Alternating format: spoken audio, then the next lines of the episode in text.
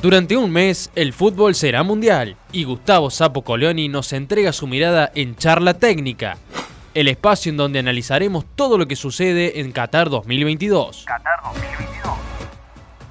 Este podcast es presentado por Super Conectado con Vos. Con Super, gritalo primero y viví el mundial sin delay.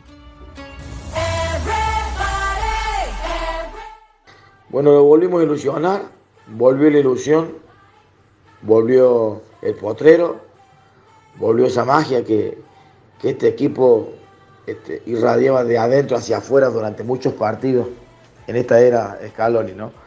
Un punto aparte y un mérito muy grande para el cuerpo técnico que cambia y entra algún jugador que a lo mejor no estaba jugando y cumple y, se gana la titularidad como Enzo, como, como, este pibe Álvarez que, que, mostró una movilidad y una jerarquía y una voracidad, unas ganas de hacer el gol que, hace, que, le conocemos a él. Creo que volvió mucho la, voracidad de este equipo.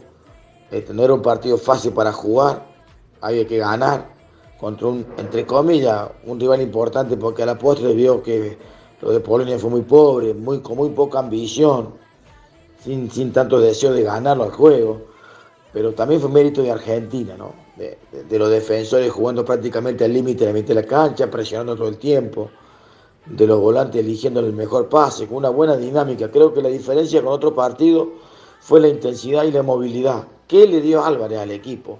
Álvarez, le dio al equipo la movilidad que en este momento el autor no le estaba dando.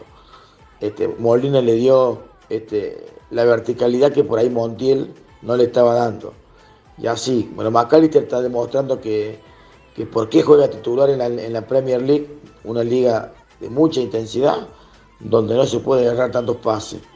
Sí, que como déficit del equipo, para nombrar uno, creo que este, Le Paul por ahí eh, equivocó pases fáciles, tuvo controles no, no, no tan buenos, pero feliz por la actitud del equipo, por la forma del equipo, por cómo encaró el partido.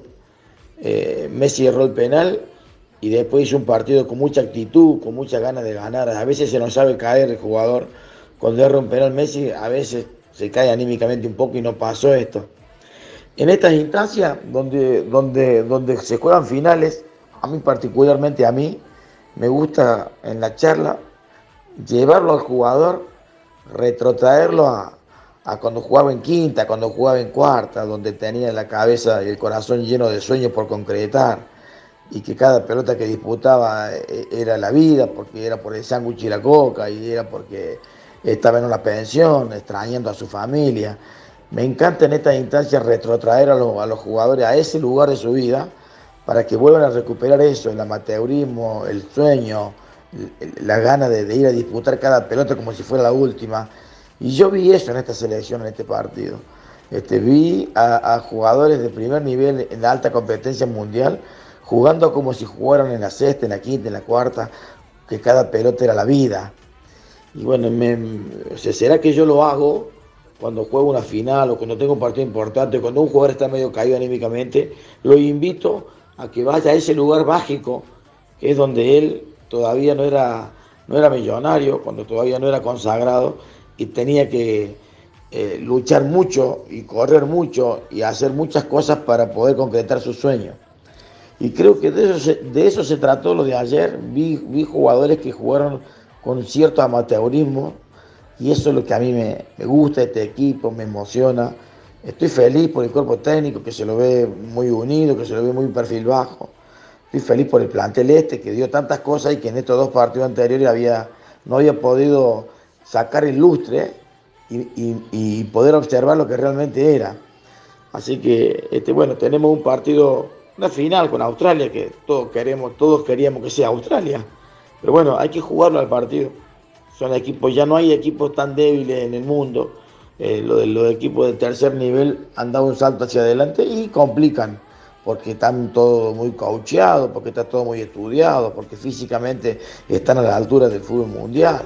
Pero bueno, Ojalá con estas pocas horas que tiene de descanso el equipo pueda recuperar energía y bueno, ya el cuerpo técnico sabrá si pone o no pone, porque bueno, teníamos un rival con muy alto, con una promedio de altura de 1,85 y por eso es que lo llevó, lo, llevó a, Escalón y a sacar a Lisandro para poner a Agüero o a Pesela seguramente iban a ser. Este, lo de Enzo Pérez es una realidad, eh, lo de Enzo Pérez, lo de Enzo Fernández es una realidad. Cuando puso a Paredes y pudo, pudo Fernández aventurar eh, este, para adelante, empezó a jugar incluso mejor todavía. Este, así que bueno, feliz porque volvimos al potrero, feliz porque volvimos allá, donde les dije, donde yo intento llevar a los jugadores en esta instancia. Este, feliz porque Messi está vivo, este, feliz porque el equipo mostró una cara de, equipo grande. Así que bueno, de acá en adelante siempre vamos a depender un poco del azar, pero ya, ya mostramos y el equipo se tranquilizó y mostró, mostró las cartas. Mostró las cartas Argentina y tiró la chapa arriba de la mesa. ¿eh? Esperemos seguir por este camino.